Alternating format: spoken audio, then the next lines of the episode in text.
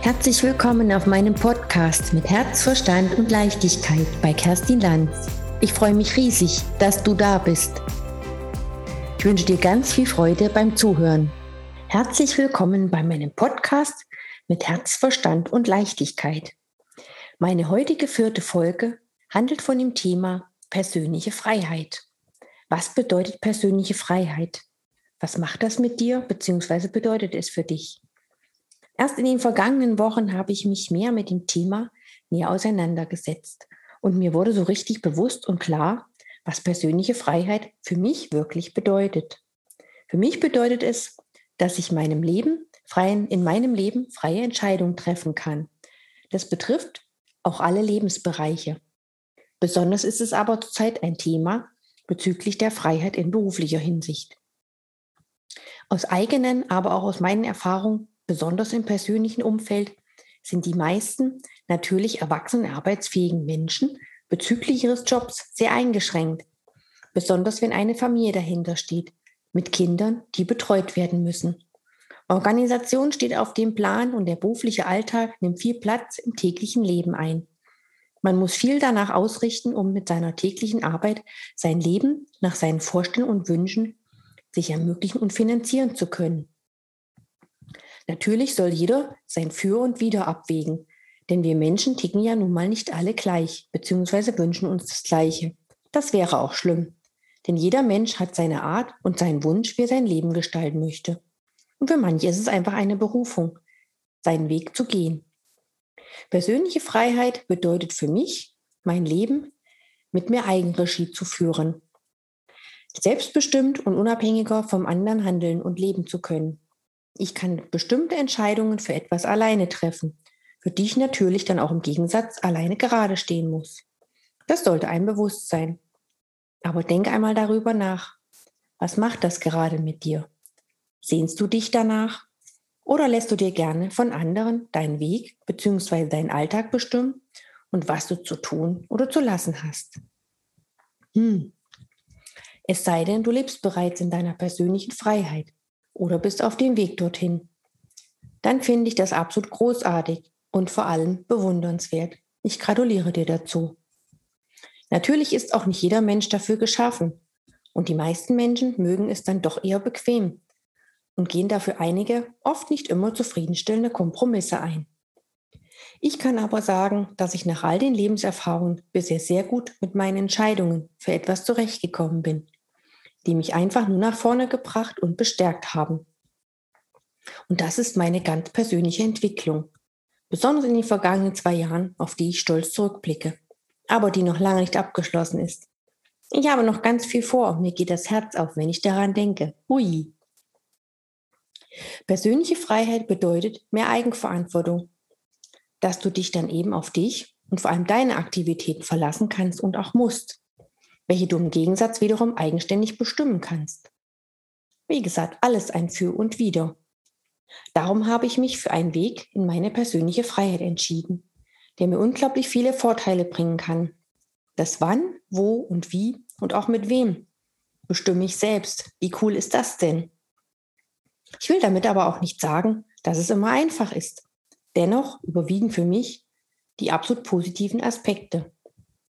Ich habe auf diesem Weg Gleichgesinnte getroffen, mit denen ich mich vernetze und austausche, die den gleichen Wunsch nach persönlicher Freiheit haben wie ich.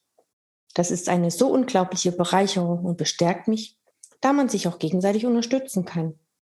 Und ich finde es an so einen unglaublichen Mehrwert, denn das erlebe ich gerade selbst und stelle fest, dass sich immer mehr Menschen ihre persönliche Freiheit wünschen und auch bereit sind, etwas dafür zu tun.